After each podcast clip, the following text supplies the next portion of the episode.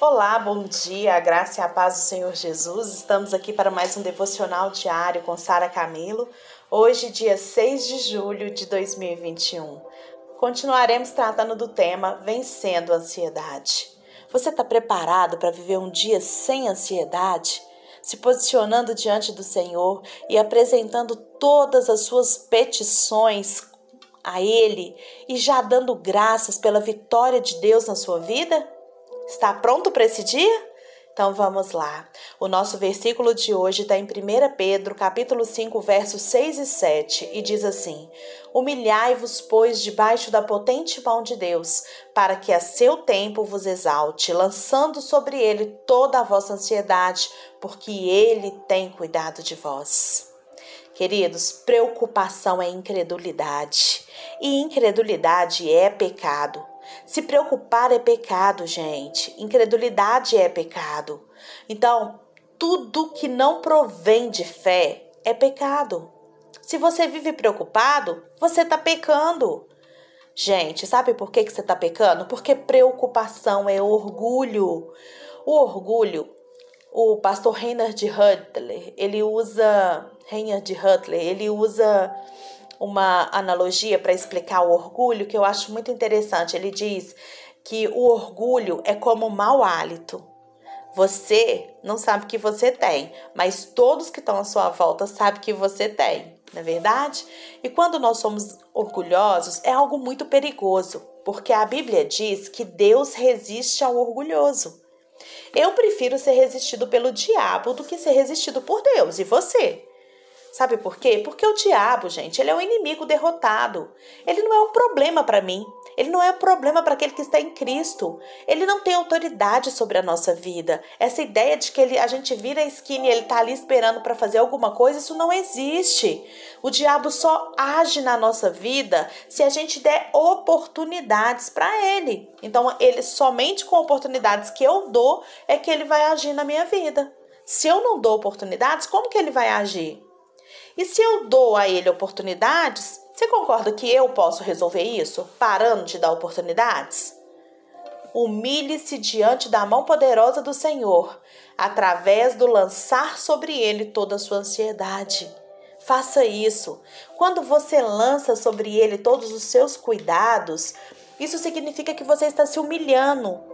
O que, que não significa lançar suas ansiedades diante do Senhor, queridos? Se lançar suas ansiedades significa ser humilde, o contrário disso significa ser orgulhoso. E se você for orgulhoso, Deus vai te resistir. Sim.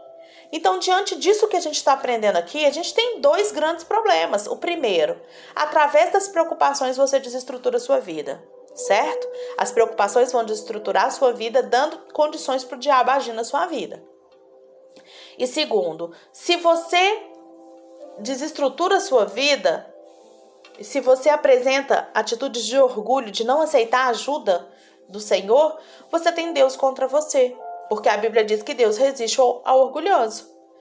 Então não faz nenhum sentido você se preocupar, entendeu? E a gente já aprendeu. Deus ele nos deu uma ordenança para a gente não se preocupar. Não estejais ansioso por coisa alguma, é uma ordem. Isso aí tá errado. Se eu tô ansioso, se eu tô preocupado, eu já tô errada. Já aprendemos que a gente deve fazer todas as nossas petições conhecidas de Deus. E agora a gente viu que a gente deve lançar sobre ele toda a nossa ansiedade, pois é ele que vai carregar esse peso. Em 1 Pedro 5,6 diz para a gente se humilhar para Deus para que ele possa nos levantar. Gente, essa escolha é nossa. Você precisa fazer essa escolha. Deus, ele te deu o livre-arbítrio. Mas ele é tão bom, gente, que ele deixou na palavra dele, na Bíblia, as orientações daquilo que é o melhor para nós. E aí ele deixa que a gente escolha. Essa escolha é minha, essa escolha é sua. Deus não escolhe pra gente. Deus, ele nos dá a orientação para melhor escolha, mas a escolha é nossa. Sabe? Deus tem uma situação lá de você de um casamento ou de uma sociedade ou de um empréstimo e você vai lá na Bíblia, você vai achar ali a direção que Deus te dá como que você deve escolher um marido ou uma esposa, como que você deve escolher um sócio, como que você deve lidar com a questão do dinheiro, tudo tá na Bíblia, gente. Mas ele te deu a orientação, mas a escolha do que fazer é sua. Por exemplo, você quer casar com uma pessoa que não professa a mesma fé que você, que não acredita nas coisas que você acredita, que não valoriza as coisas que você valoriza, e aí você escolhe isso. Mas o que, é que a Bíblia diz? Para você não se associar a um jugo desigual. E você tá ali agindo. Ah, eu quero um sócio, um sócio que você sabe que é corrupto, que você sabe que vai fazer coisa errada, mas você tá querendo aquele sócio ali. A Bíblia diz para você não se associar com quem não pensa igual você. E se você está fazendo isso, você está pecando, porque você está, aliás, você está pecando não, você está escolhendo aquilo que está errado. Aquilo que não foi a direção de Deus para sua vida. Deus, ele não faz escolhas para você, querido, querida. Ele não vai fazer as escolhas. Ele te orienta a fazer a melhor escolha. Mas tomar a decisão somos nós. Deus não vai escolher o marido para você. Deus não vai escolher se você faz uma dívida ou não. Ele já te falou o que é para você fazer, agora a escolha é sua. Por isso que Deus não está no controle da nossa vida. Porque nós estamos no controle da nossa vida, porque quem faz a escolha somos nós. E é muito fácil eu fazer uma escolha errada e depois falar que Deus está no controle. Sabe como que eu posso falar que Deus está no controle da minha vida? Quando eu entrego, quando eu lanço sobre Ele os meus cuidados. Certo? Deus, ele está no controle das circunstâncias. Deus é soberano. Ele pode fazer milagres. Ele pode mudar? Claro que pode, gente. Sim, ele é soberano. Mas o controle das minhas escolhas, quem, quem está sou eu. Da sua vida é você. É você o que é que escolhe. Então você precisa se decidir, você precisa escolher não se preocupar para que ele cuide de você. Caso contrário, ele não pode cuidar, porque a Bíblia diz que ele é justo, certo? O, o Reinhard, em uma das suas reflexões, ele conta um caso do seu filho para explicar esse cuidado de Deus que eu achei muito interessante. Eu quero contar ele aqui hoje. É, ele conta que o seu filho, Daniel, quando ele tinha uns dois anos, ele estava aprendendo a amarrar os sapatos. Então a esposa dele fez um sapato de papelão com furos grandes para que seu filho treinasse a amarrar o sapato. E quando ele conseguiu amarrar o sapato, ele falou: Papai, eu já sou um garoto grande, eu já cresci, eu já sei amarrar os meus sapatos. E aí um dia eles estavam saindo e atrasados para sair e o Daniel sentado lá tentando amarrar o sapato com dificuldade, o Reinhard chegou, né, para amarrar o sapato para sair rápido. Enquanto ele amarrava o sapato, ele falou que o Daniel falou: Papai, eu já sei. Ele não aceitava ajuda. Papai, eu já sei, eu já sou um garoto grande. E o Henry tentando, porque estava atrasado, e ele: Papai, eu já sei. Aí ele empurrou o pai dele. E aí o pai dele deu um passo para trás e ficou esperando ele amarrar o sapato. Ele tentou, tentou, tentou, tentou, não conseguiu amarrar o sapato, pegou o sapato, mandou ele longe e falou assim: "Sapato estúpido" e jogou o sapato. Nesse momento, o Espírito Santo trouxe esse entendimento ao Reinhard. Falou para ele: Olha, filho, é assim que eu me sinto quando eu tento ajudar os meus filhos e eles não querem. É como esse garoto amarrando o sapato. Sabe? Eu vou tentar ajudar, mas ele não quer. Até o ponto em que ele lança. E quando ele lança esse problema, quando ele lança essa dificuldade, aí eu corro para ajudar. E aí o, o correu, né? Como pai, pegou o sapato, calçou, amarrou e eles saíram. Mas o que, que o Espírito Santo trouxe para ele de ensinamento diante dessa situação? Quantas vezes ele quer nos ajudar, mas nós não permitimos. Então ele se afasta, deixa a gente, né, é, é, é, de uma forma mais clara, quebrar a cara.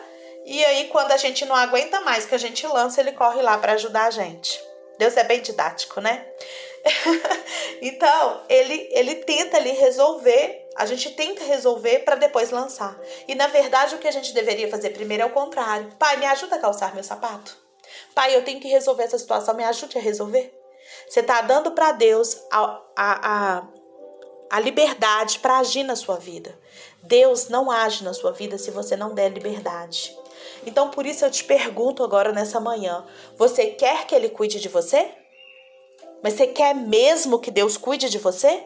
Porque se você quer, basta você lançar os seus cuidados sobre ele. Basta você pedir ajuda, que ele está pronto para te ajudar. Ore assim, querido. É uma oração muito simples, mas ore assim, porque eu tenho certeza que você vai ter uma ajuda soberana nesse dia. Ore assim: ajude-me, Espírito Santo, a lançar sobre Deus as minhas ansiedades e, em humildade, receber o cuidado dele na minha vida. Em nome de Jesus. Amém. Quando eu tive essa experiência com Deus, né, de nesse, no devocional, né, de falar sobre essa questão de deixar de entregar, da escolha, o Senhor me pediu que fizesse uma lista daquilo que me preocupava naquele dia. E eu fiz a lista e entreguei para o Senhor, e foi como se tivesse tirado um fardo da minha vida, é um processo de libertação mesmo na minha vida naquele momento. Tanto é que eu faço minhas listas de preocupação todos os dias para entregar, para que eu não fique ali dependendo de viver uma vida preocupada. Né? Então, isso é necessário.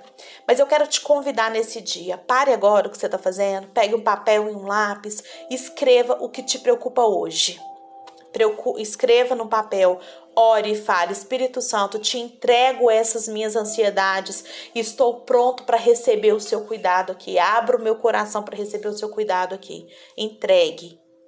Sabe, você vai ver a diferença que vai fazer na sua vida.